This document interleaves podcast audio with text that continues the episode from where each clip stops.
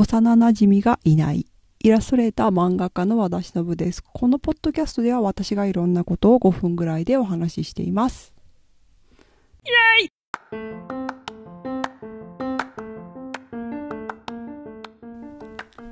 地元はずっと広島で小学校中学校高校大学と広島にいたからまあえっ、ー、と633 4か。だから12年と16年ほど学生生活をやってたわ学学校にいたわけだけど、まあ、その時に作ったね昔からよく言うなんか学生時代の友達は宝物だよみたいなのまあ確かにあると思うんですけど私今日本に帰っても学生時代の友達って本当なんか23人会えばいいかなぐらいなんですよね。まあ20年経ってるっていうの学生が終わってからもうね40代なんで20年以上経ってるっていうのもあるけどだから全然残ってないんですよ。でまあ、特に大学時代の友達とかも大学の頃って一番自意識がもうグラグラグラグラしてた時期なんでその頃の友達とかは本当に全然連絡取っていないし高校の時の友達が数人いるかなぐらいなんですよね。うん、でよくねそう長く地元の友達がいる人が信用できるんだよみたいな言説を見るたびにですねあ胸が痛むわけですよ。ああ私なんか昔の友達って本当にいないなみたいな。でもねしょうがないんですよね。なんか、うん、あの人ってどんどん変わっていくじゃないですか。で今いる友達が一番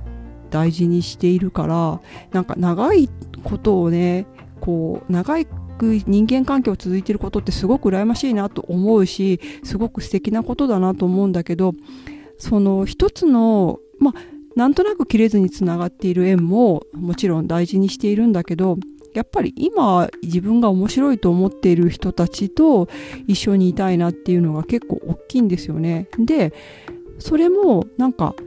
例えばこの人たちとはこういう話をしたいけど、まあ、基本的に私そのこう興味があることとかすぐ誰にもポンポンポンポン言うんだけど例えばちょっとフェミニズムっぽい関係の本の話とかをしたいなと思う時に、まあ、みんなにみんな言ったってああこの人めんどくさい人だなって思うような人もいるしまあ、ちょっと難しい本であったりとかちょっと漫画の話であったりとかもやっぱり相手を選んでしてるわけですよね。みんなとみんながみんな面白いと思えるわけじゃないじゃないですか。例えばすごい漫画のコマの話をするときにこのコマのこれ良かったよねっていうときに面白いと思う人もいるし BTS の話をするときに一緒にここ見たここって言って楽しめる人もいるし、まあ、そんな風になんかジャンルに応じて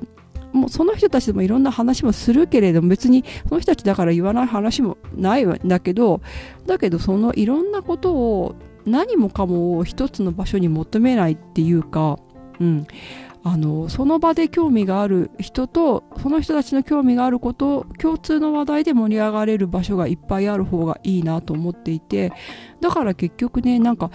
本当はねなんか地元の友達とずっと仲良くやってるんですよって聞くと本当に羨ましいなと思うんだけど、まあ、私にはあんまりそれはないなと思い思っています、まあ、なぜならやっぱりなんか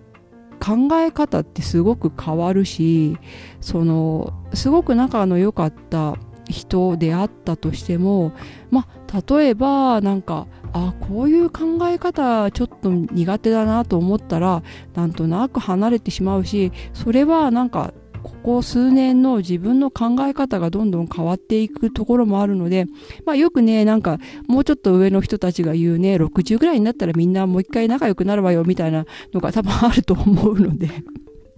それまではね、なんか今自分が興味があることを話せる人をどんどん増やしていけたらいいなとか思ってるんですよね。まあ、例えば読書会したいなと思った時に本のジャンルとかでもねなんかフェミニズムっぽい本でもいいし小説でもいいしちょっと社会問題みたいな本でもいいしいろんなジャンルがあっていろんな本があるわけでそれの本を全部同じ人と話す必要がなくてまこういう本の時だからこの人に聞いてみようとかこういう本読みたいからこの人に聞いてみようみたいなことをねどんどんやっていけたらいいなとか思ってるんですよね、うん、だからまあなんか私のようにですね長く続く地元の友達いないんだよっていう人もいるっていう。あれ？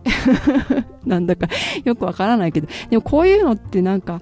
あんまりねこう聞かないというか長くからいるつも友達最高みたいなの聞くけどなんかライフステージによってどうしてもねその時期に付き合う友達って変わると思うんですよね。子供がちっちゃい時だったらやっぱり子供がちっちゃい人と出かける方が楽だ。ね自分だけ出かけられないから子供がちっちゃい人との方が話があって楽な時もあるしそうじゃなくて働いてる友達とかね、まあ、それ働いてなくてもそれとは子供とは全然関係ない人と出かけるのが楽しい時もあるしね。なんかこういろんな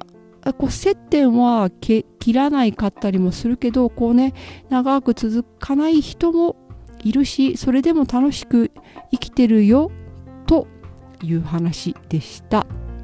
トークテーマ感想をいつでもお待ちしています。今度感想を読みたいと思います。宛先はしのぶ .it.gmail.com まで。ではまた。